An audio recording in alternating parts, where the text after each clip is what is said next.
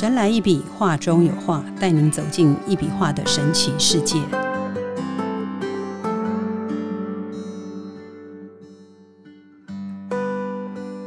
Hello，大家好，欢迎收听《神来一笔，画中有画》，我是 Liga。坐在我旁边的是李登元老师，老师好。哎，Liga 好，各位听众大家好。嗯，能量哦，是物理学中的一个基本概念。指物体所具有的可以进行工作的能力，或者是物体运行运动的能力。在更广泛的概念中，能量是指自然界中的所有事物所包含的潜在的能力或动能，以及在各种形式的转换中被保存或释放出来的能力。在精神或心灵层面上，能量也可以指情感、思想和生命力等非物质性质的能力，或者是。力量，不同的科学和领域会使用不同的定义和概念来解释和应用能量这一概念。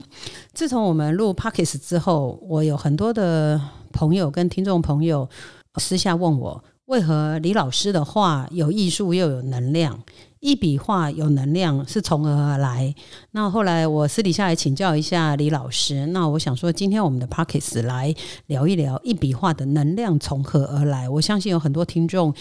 朋友哈，一定对这个非常的好奇跟不解这样子，那我们就请老师今天帮我们深入剖析，为大家解答，好不好？老师，请。其实哦，讲到这个能量的部分呢，我应该要现在讲你刚刚讲的一笔画的部分，是，因为一笔画它其实就是一幅画，嗯，一幅作品，很多人就会想说，这个作品啊，怎么会有能量？嗯，对不对？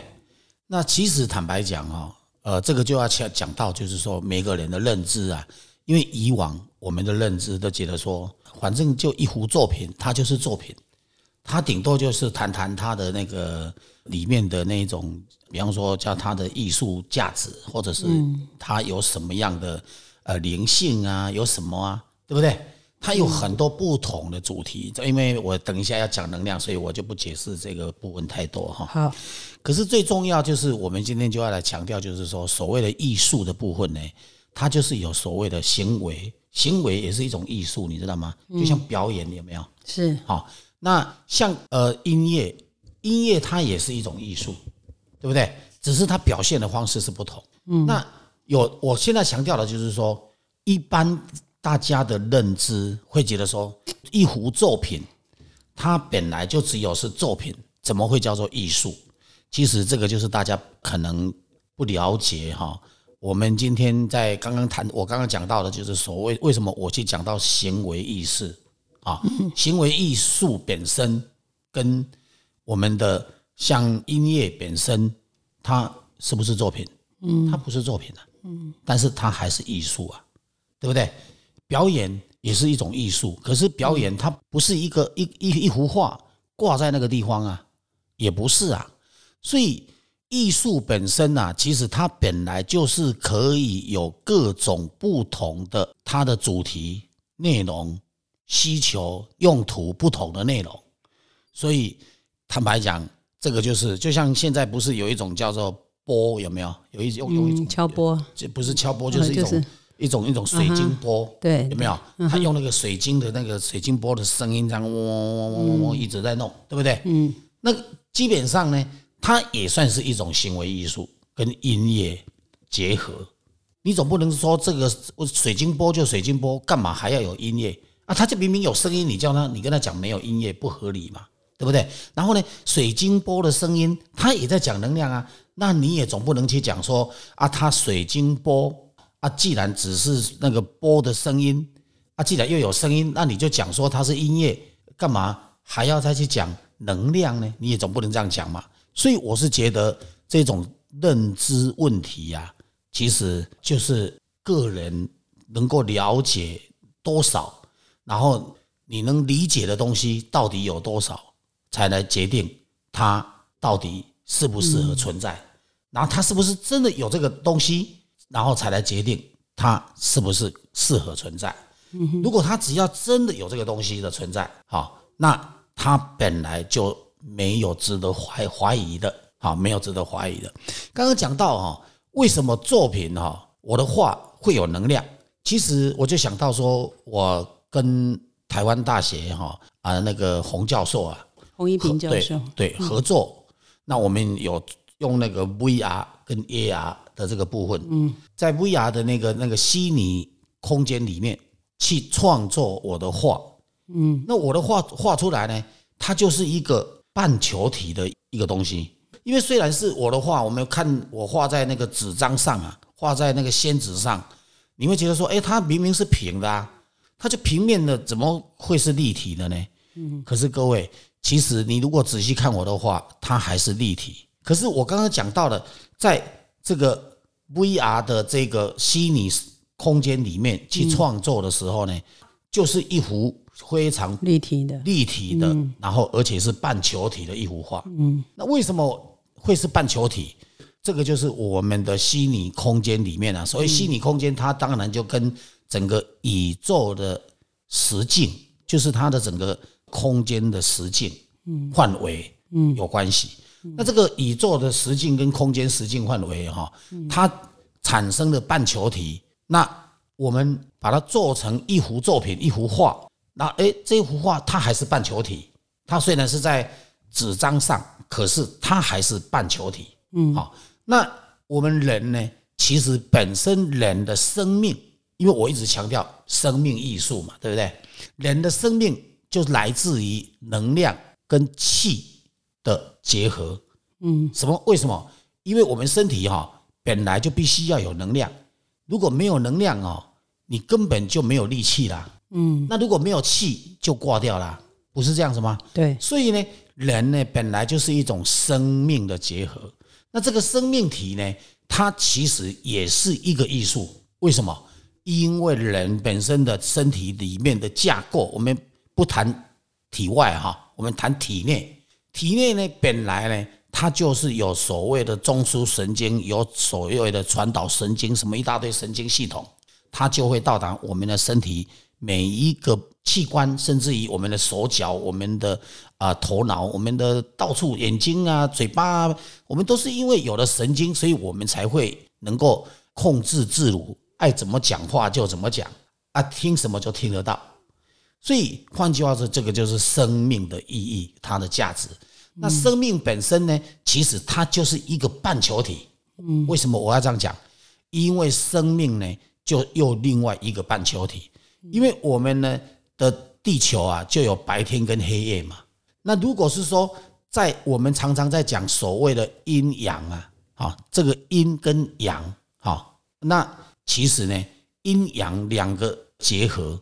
它就是简单说，就是两个半球体，一阴一阳啊。其实呢，就是一外一内啊。因为我们体内跟我们的体外啊，你有一个载体，我们身体就是一个载体，就是因为是一个载体，所以会有那个病毒，它就会到处去传染。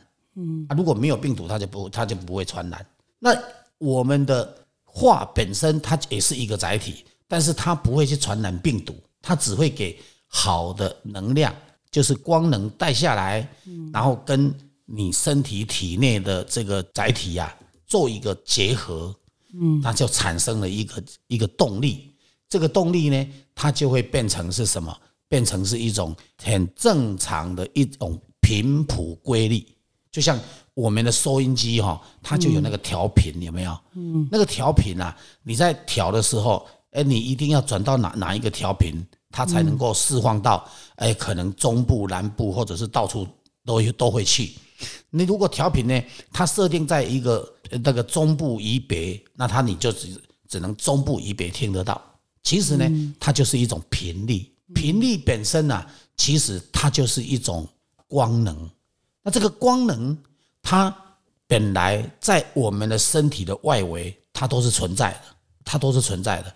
就像那个李世成。李教授他也讲啊，人的身体的外围，它有很多的经络。嗯，如果光这样讲，大家能听得懂吗？嗯，也听不懂。可是经过科学界的认知的认同的认定，其实它本来就是存在的。啊，所以呢，我们的线条经络是什么？经络也是线条啊。如果身体的外围有那个光环，有那个光谱，那我们的身体。外围有光谱，当然体内的细胞就有光谱啊，对不对？那身体外围的光谱跟我的画的这个所谓的光子的光谱相为结合的时候，它就会产生动力。那产生的动力呢？我们的身体呢？如果你假设我们身体是一定要百分之一百的能量，就是每个器官都要百分之一百。可是呢，有某一个地方可能比较有问题，可能快生病了，甚至于生病了，它那个地方的能量有可能只剩下三十，或者是四十，或者是五十，反正不等。好，那能量本身呢，它哪进到体内呢？它就是先往你最有问题、能量最差的地方先倒。嗯，为什么它要先到那里？因为它就跟水哈往低处流一样啊。因为你的能量本来你身体的如果有能量太低，它本来就是会能量一进去，它的因为两个产生动力的嘛，对不对？你的体内的能量跟这个外来的这个化的能量。跟你的身体一产生了结合之后，它产生了同步共振。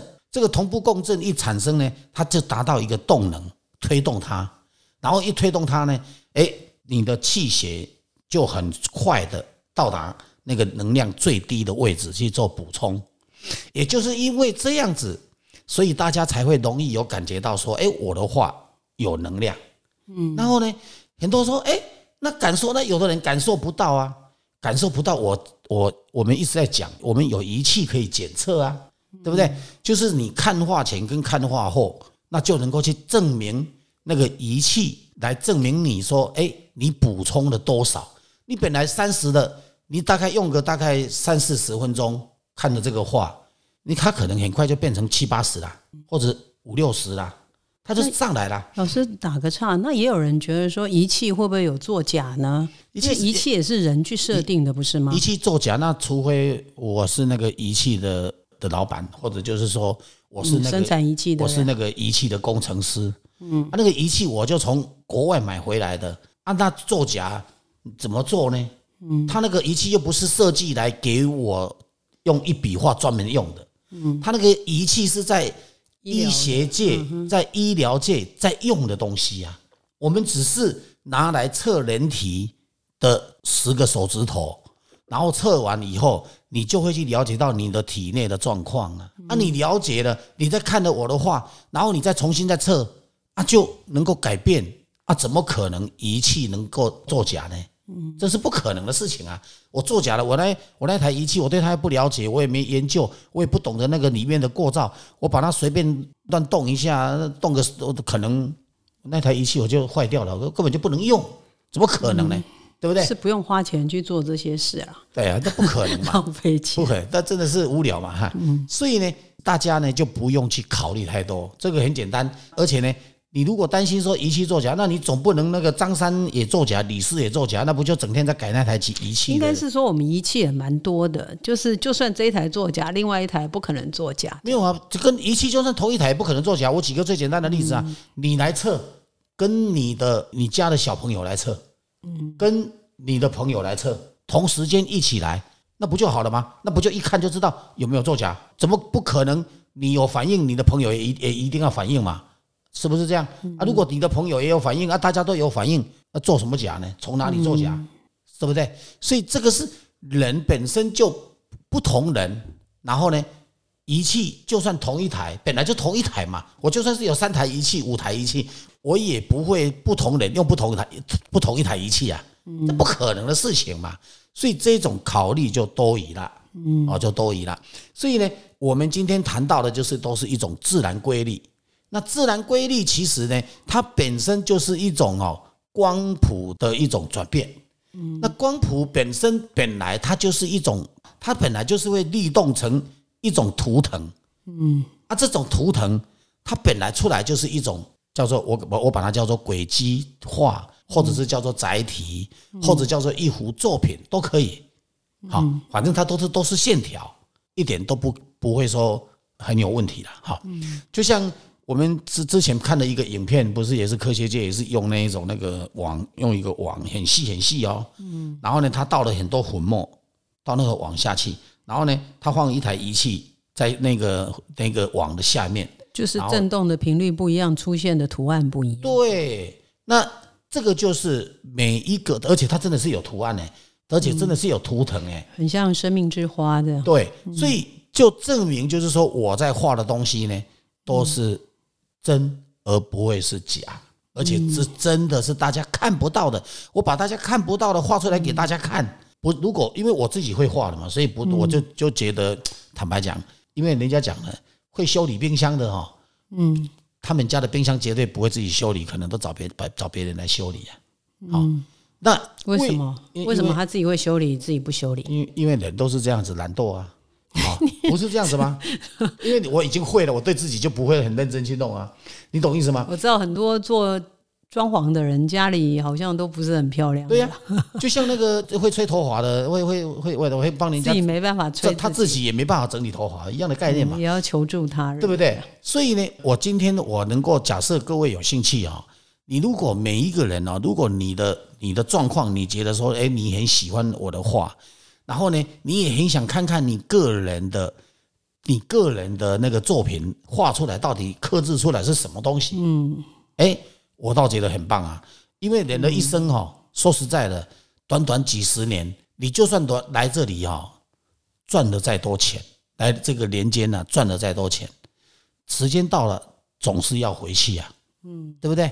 那你在没有回去之前，你如果有这个机缘跟我认识，然后你来，你叫我帮你创作一幅你的个人的轨迹，就是生命轨迹的。的的图案的图，然后做一个纪念，留给你的后代子孙，这个是才是真正你个人的 know how 啊，这是别人没有的，别人永远我不管怎么画，别人都不会跟你一样，你有个人的特色，你能够让你的子子孙孙都能够知道说，哇，原来我这个长辈啊，他的生命的轨迹是长这样啊，你了解意思吗？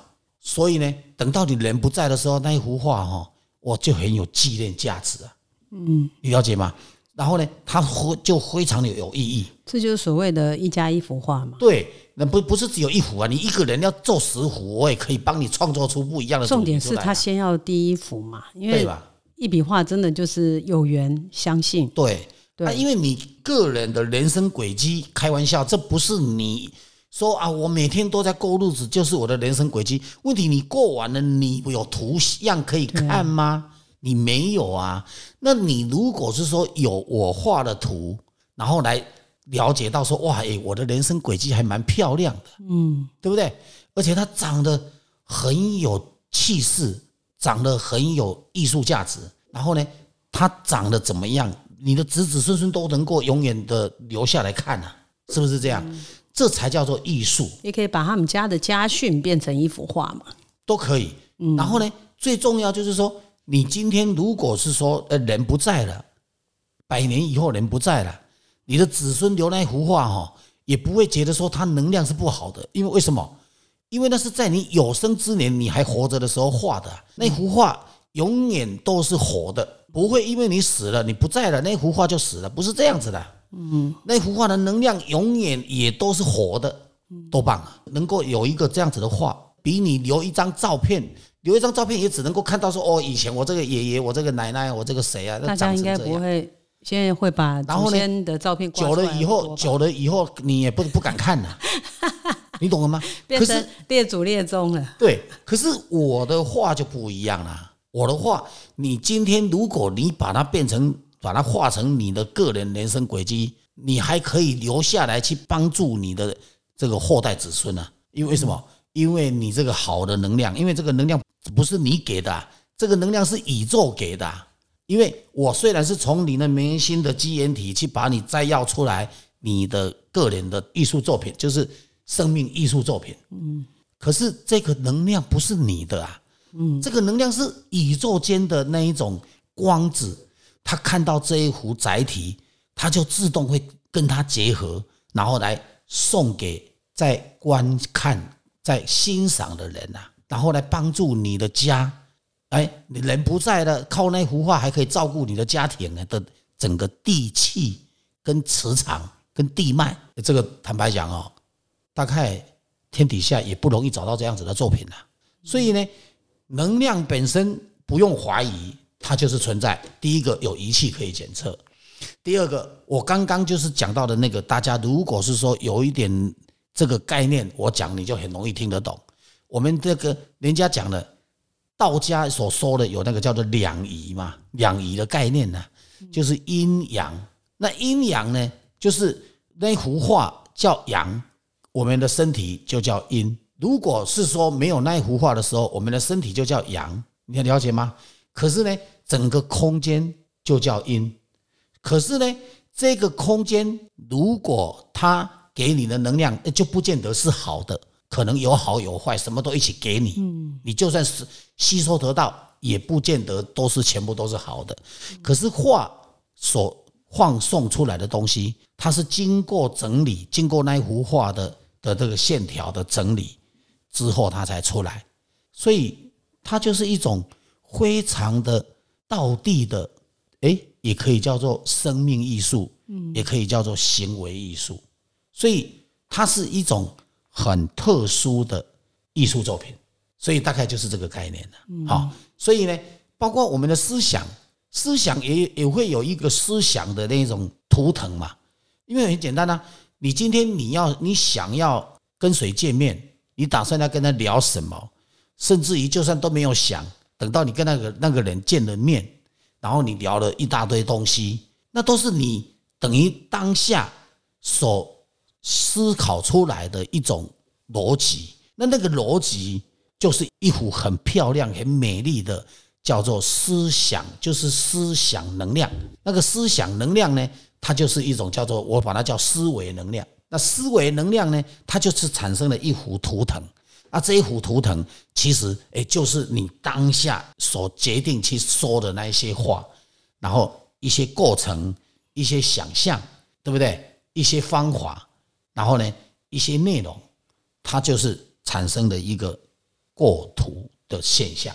就像我现在跟大家在聊，我也在动脑筋呢。我也在想说，我要怎么样让大家了解到我的一笔能量画，它的美观跟它的能量，我要让介绍给大家了解。所以我在介绍的这个过程，我们每一集每一集的节目，我们就是一个图腾嘛，每一集就是一个思想图腾啊，不是这样子吗？就是一种行为图腾嘛。因为我的有了思想啊，我就有我的行为，我就把它讲出来了嘛，我就透过我的嘴巴，我就告诉了大家的嘛。所以这很清楚的，就是说，能量本身本来就是存在的。我们人哈有眼睛，眼睛有光能；嘴巴有声能；耳朵有听能。嗯，我们人身体的皮肤有热能。我们人本来我们的身上就离不开能量，所以能量对我们来讲是非常的重要，是非常的重要。好。不是说啊，我今天啊，你知道大家可能会想说，哎，我自己就有啦，啊，为什么还要你画的能量？你自己有问题，你的你自己的能量没办法再有另外一个力量的能量来帮你做同步共振，来互相共振，你没有办法，所以有我的话就可以。那很多人说，那我练气功就好啦，练气功那叫做物质能量，因为气功要靠你的思想，靠思想。你是想说，哎呀，我的膝盖啊！你如果气功练得很好，你才会感觉到你的，你去观想你的膝盖，你的你才会感觉到你的膝盖有一点温热。可是呢，你只要不观想它，它是不会有感觉的。可是我的话的能量那就不一样啦。我的话的能量呢，你都不用思想，你可能连你知道你身体哪里不舒服，你都不一定知道。你可能觉得你都没有问题的。可是呢，你站在我的画的前面呢，那个画的能量啊，自动就会去找你有问题的地方去调整。你了解意思吗？然后呢，如果你敏锐度很高的人，你就会感到说，哎，为什么你那那那个肝脏的地方啊，或者是什么肾脏的地方啊，或者是什么脑部里面啊，或者什么，怎么会有一种感觉，好像有有有一种感觉在跑？嗯，那这个就是我的话的能量，它的不一样，你根本连思考都不用啊，它自动就去找你了，而且就去找到你不能平衡的地方。没有平衡的地方，去帮你平衡啊，去做共振。所以为什么我们之前有提过嘛？我记得好像有提过，我的话的能量可以在短短你数一二三四五六七八，大概数不到九，它那个能量啊，你只要看着我的话，我们仪器在检测你的末梢，很快就到达你的末梢了，你马上就看到你的末梢那个白血球啊在走动哦，速度特别快了。然后包括你的微血管都本来像老人家的微血管很容易萎缩，甚至于缩小，变成小小的一条微血管的的循环非常不好，那手脚容易冰冷。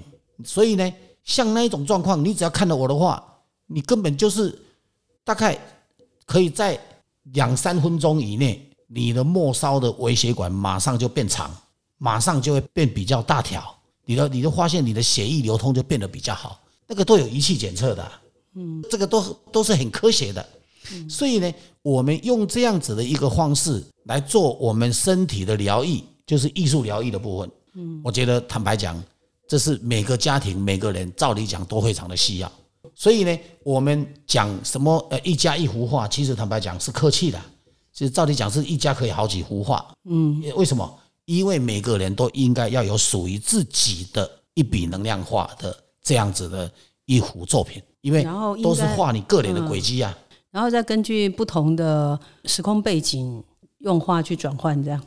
就是各种的事情的需需求度跟需要度，然后再去用那个用我的画来做转换，这是很棒的，然后来帮你共振，啊，这是一种很常非常非常特殊的一种作品，呃，我是觉得。我这样讲，大家应该这就能听得懂了嘛？所以老师一笔画也是可以帮助一个人在这个宇宙中的阴阳二元对立，可以让阴阳相互依存、相互制约、相互转换吗？是这个意思？是可以啊，啊哈，是可以了解，因为它可以同步共振，它达到一个共振的力量的时候，它当然就全部都可以相互的成长，那个就叫做相生啊，嗯，而不是相克啊。有的能量进到你的身体。如果阴气是跟你相克啊，嗯，我的话是阳气啊。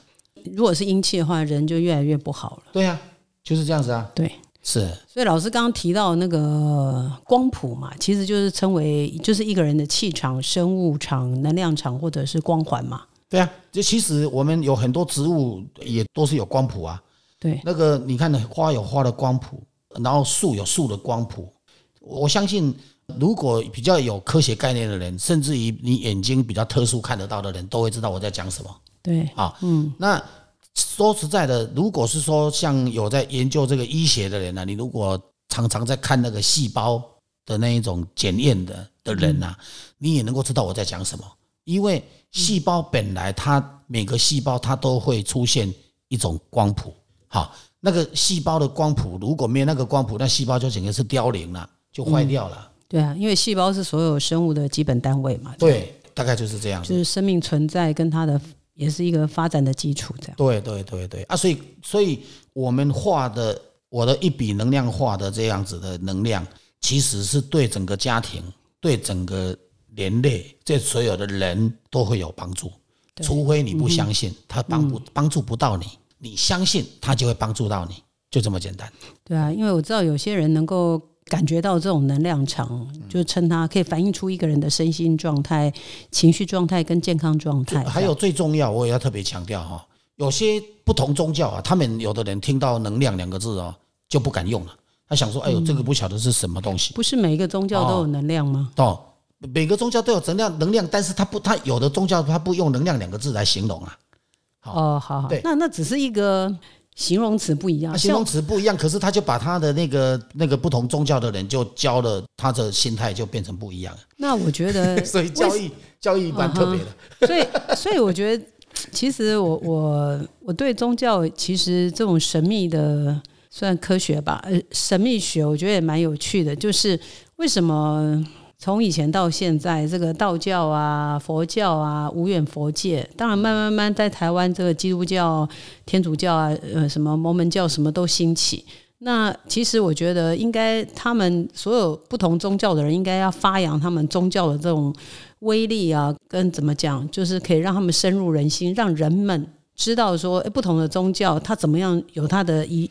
呃，一般轨迹去处理这些事情。一般我们在如果站在站在这个这个修行的角度，我们会认为叫做广纳百川呢，哈，度量越大，越容易学习到东西。这一定的啊。对你今天如果是说把自己设限，画一个框框，嗯，然后你就在里面。宗宗教本身，我们不是在批评宗教，做做宗教，坦白讲，呃，每个宗教有它的特色，也都是在做善事，都是好事。但是我们现在所强调的就是说，宗教不会 A 宗教，然后去讲 B 宗教它的好，不会，他不会去做这件事，他只会讲他自己的宗教多好，然后他当然有一套教义，有一套理论，有一套基础，然后就叫大家认识这一块。啊，其他的他甚至于就可能叫他不要再去乱听了，所以在这种状况之下呢，就会变成就是大家呢就互相约约束自己，然后呢我就做我自己的啊，你做你自己的啊，做到最后就变成产生了误解，就是各自成立他们的门派嘛。对，就产生误解，那产生嗯产生误解，对这个信仰者呢，其实坦白讲，就变成有一些少许的机会去学习到别的东西。了了解意思吗？所以我是觉得，呃，既然是我们现在算是一个自由社会嘛，好，那既然是一个自由社会，那我们就应该就是说，什么都应该要去了解它，就是用开放的心态，对，乐于接受不同的意见和建议，对，能够从这个中间就是吸取有益的营养嘛，对，然后不断提高自己，就像就像我们在讲道家跟佛家都在讲灵魂嘛，对不对？那有的在讲灵性嘛。啊，有的他在讲圣灵啊，不同的名词啊，但是实际上是一样一样的，他他讲的事情是可能是一样的。好啊，所以呢，我们啊，姑且就是说啊，大家在这边，因为我们是刚好讲到这个地方，然后顺便聊了哈。那我们当然对宗教，任何宗教我都是尊敬的，哈，因为我觉得它都有它的存在的必要。好，因为为什么？起码它可以在它的它那个教义里面。然后去教育出更多的啊行善者，嗯哼，啊，过更多的那个有心的人来为国家、为社会，或者是为地球、为这整个来大家来共同付出，我觉得都都很棒。啊。但是呢，只是说我们先刚刚讲到这个能量的两个字啊，就会去提到说，哎，有些人说啊，能量能量用于是科学用于呢，还是什么用于？其实真正的科学用语呢，应该叫做信息、信息波，或者是叫做量子，或者叫做暗物质。那可是呢，我们坦白讲，这一些东西都还是仅次于物质之间的研究。为为什么我讲到物质之间的研究？因为很多东西呀，它都是什么？都是用。物质的东西去研究物质的事的东西，所以它产生的结论出来了，就叫科学。可是到目前为止还没有说没有那一种不是物质的，就是不是物质的东西，非物质的东西，然后来研究物质的东西，或者是研用用物质的东西来研究非物质的东西，好像目前科学界好像也还不是那么容易进入到这个境界里面去。所以呢。这个也可能就是因为有些事情的进步就比较缓慢的原因了。嗯，好，所以呢，我们最重要就是说，我们所强调的就是一种可见光跟不可见光嘛。啊，可见光就是像我们的电灯就可见光嘛，太阳光也叫可见光嘛。那确实呢，这整个宇宙间它确实是有所谓的不可见光嘛，对不对？啊，可是这个不可见光。在科学界来讲的话，他要去抓到它啊，就比较困难了。嗯，好，也或许将来有可能，或者也有人有这个能力啊，但是呢，说实在的，困难度就比较高，呃，比较没办法普及化。嗯，所以呢，就比较会产生哈公说公有理，婆说婆有理的问题。嗯，所以呢，我是觉得这个有待大家如果有兴趣啊，其实好好的来了解我的一笔能量化，你就知道我在讲什么。大概就是这个概念，所以这个一笔能量化，这个信息波也是常常被形容一种神秘的能量形式嘛？这样对对，真的就是有人会这样子认为啊。但是它是可以影响人类的思想跟行为的吧？因为人是这样子哈，你只要看不懂的东西哈，但是它虽然是存在，你就会觉得说好玄秘这样，没有好玄哦，用好玄来形容了啊。但是实际上哦，世界上有很多事情都很玄啊，为什么？对不对？就像什么最近的 AI。有没有？嗯，很多人都说它好悬哦，其实它不玄啊，它那个如果以我了的了解，它就是在很多不同的题库里面，你你问的问题，然后他从不同的题库去去抓一些跟你问呃问题有关系的，只是他这个设计的人哦，他很厉害，他有办法让他对啊。你你你有什么样的一个字出现，他就会用用那个字去找很多很多的资料来给你。这种人工智慧其实真的蛮厉害，对不对？用电脑啊、机器这种智慧活动，对，这个所以这个其实坦白讲，对不了解的人会觉得说他蛮蛮特别的。那如果你真的了解他以后，其实想一想也没什么。也不会啊。可是我觉得 AI 出来以后，我反而觉得我更积极在学习、欸，因为我很怕我被取代这样。嗯，其实坦白讲啊、呃，人的头脑照理讲啊，因为 AI 也是人设计出来的嘛，好，所以人人人的头脑啊，当然要不断的去进步，但是我们可能我们的专业不在那里，对，所以我们会觉得那个我我们不懂，只用查的就好对，。所以这个很正常，因为你专业不同嘛，对你没有那个专业，你就觉得你不懂，所以很正常。你总不能嗯说 AI 很玄嘛，对不对？所以呢，换句话说，我的一笔画也不玄呐、能量也不玄。我现在是在告诉各位，就是这个道理啊。好，它没有玄的问题，它只有你不了解，你不懂，对啊，哎，你不是我，所以呢，你 你会觉得说很悬，其实一点都不所以玄还是那句话嘛，就是有缘跟相信。啊。对对对对不对对对虽然讲有缘跟相信，一个是理性，一个是理智，这样，对，但是我觉得还是那句话，相信的人他一定会越来越好。对啊。就像老师说的，他的信息波会接受的很快，这样啊因为我们现在谈的这一块哈，都是叫做形而上的东西嘛，你知道对吗？，就是他也可以来帮助我们刚刚谈过灵性跟灵魂这一块，然后这样它又可以当艺术品来收藏，好。但是坦白讲，哎我的画你光给它收藏起来，没有挂出来是蛮可惜的啦。对啊，真的。对，我们很多收藏家很有趣，他觉得那个画那么贵，为什么要挂出来？可是他不知道那个挂出来对他是多棒的一件事，这样。哦 对，所以就是说，有很多人哦会觉得说啊，艺术品啊，就既然是收藏嘛，啊那是那么那么多啊，就给它收起来啊，放起来就好了。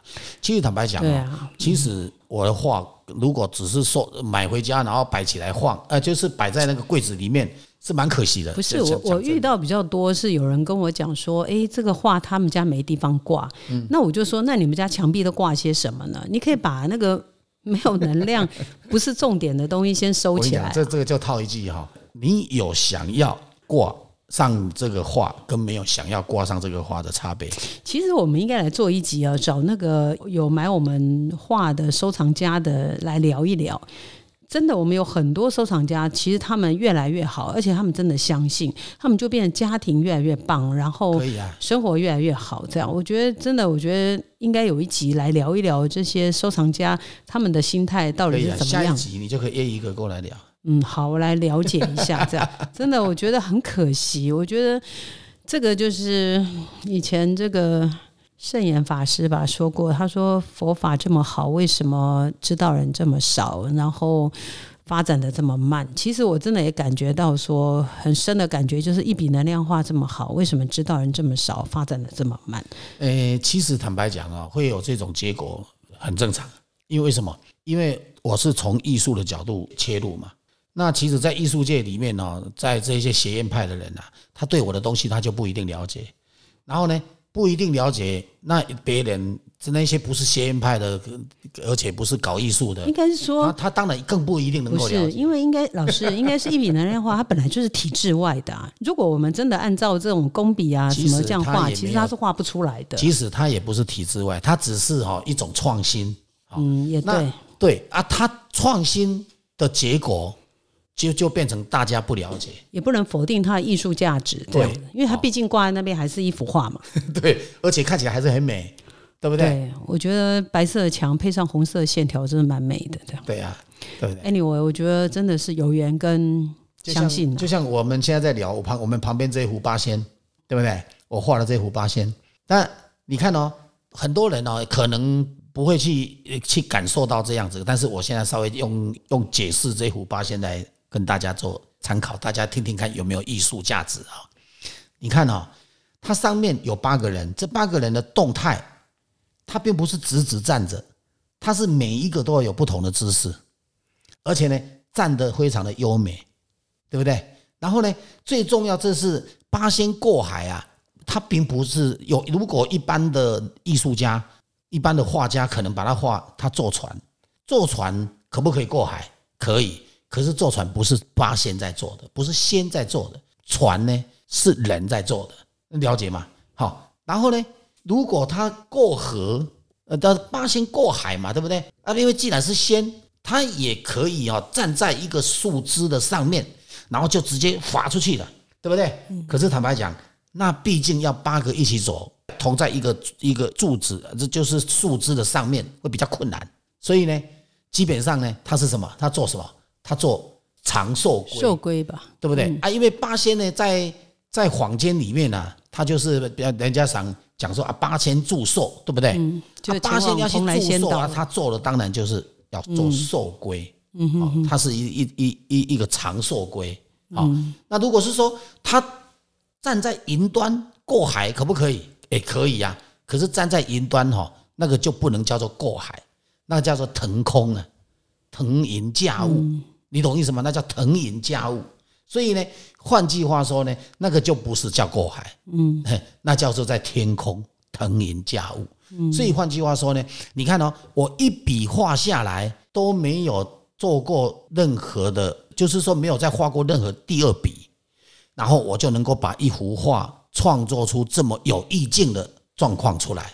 你就能够知道说它有没有艺术价值，它当然有艺术价值啊。嗯，这是很有趣的，因为我当初在看这个八仙的时候，我觉得头很晕。我觉得真的就像，因为这个八仙过海，很多人都知道他的故事嘛，就是八位神仙要渡海前往蓬莱仙岛的故事。那当然，这八位神仙。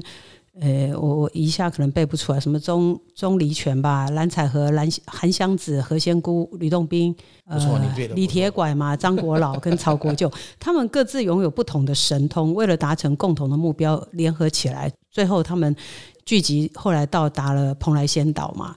所以说这个。老师画这个画，我觉得很特别。就老师说，哎，这个八位神仙各有不同的这个风姿，这样子。那所以故事中展现了神仙的聪明才智、机智跟团结合作的精神。那我也觉得老师很厉害。我还哎，我又忘了当初为什么要创作这个八仙过海？因为不是，因为我当在创作的时候，当然就要想很多不同的主题，就神来一笔的想法。他想到那个主题，那就画了嘛。那个光谱一出现，我就开始开始创作了啊！你看，我我不是也有在去罗浮宫展览的时候，我不是也有画了一幅圣母玛利亚，对不对？所以我的作品呢，它其实是任何宗教都是非常的适宜、非常的棒，都适用的。嗯，好，所以呢，基本上我们既然谈整个大宇宙的能量，就没有所谓的什么宗不宗教的问题。也没有什么宗教不能画，什么宗教我都可以画，大概就是这样。好，其实老师真的是广纳百川，这样。我看老师的画，真的从。上天下海，真的是哎，我觉得认识老师是一件蛮有趣的事。我常常都觉得，所以为什么你会画这个字啊？啊，这个这个一笔字啊，什么百家姓啊？我真的亏他想得出来，我觉得很有趣的一件事情。对，就是换句话说，你只要想得出主题，我就能够画得出来。对，大概就是这样。对，当当然一定要正能量了，不能不能请老师写一些有的没的这样。对对对对，所以我们基本上就是他没有任何的限制。哦，大概是这样。所以啊，如果说各位希望自己这个身体外围的光谱能够这个气场、生物场、能量场啊，或者是这个光环能够能够越来越好的话，希望有机会、有缘分、有这个机会能够来跟我们五级艺术会馆联络。一笔能量画是一种通过这个简单流畅的一笔画来表达能量的方式，它不需要复杂的绘画技巧，而是透过老师。画笔的轻重、速度和力度来表达不同的能量。一笔能量画可以是任何形式，它所表达的能量可以是富有感情、思想跟物质世界中的任何东西。一笔能量画也可以用于冥想、疗愈，或者是调整身体、情绪和心灵这些方面的。所以各位有机会，各位听众、各位朋友、好朋友，可以跟无极艺术会馆预约参观。那今天我们非常谢谢老师喽，啊，谢谢。神来一笔，画中有画，带您走进一笔画的神奇世界，感受宇宙无极限的魅力。欢迎每周三收听《神来一笔》，拜拜，拜拜。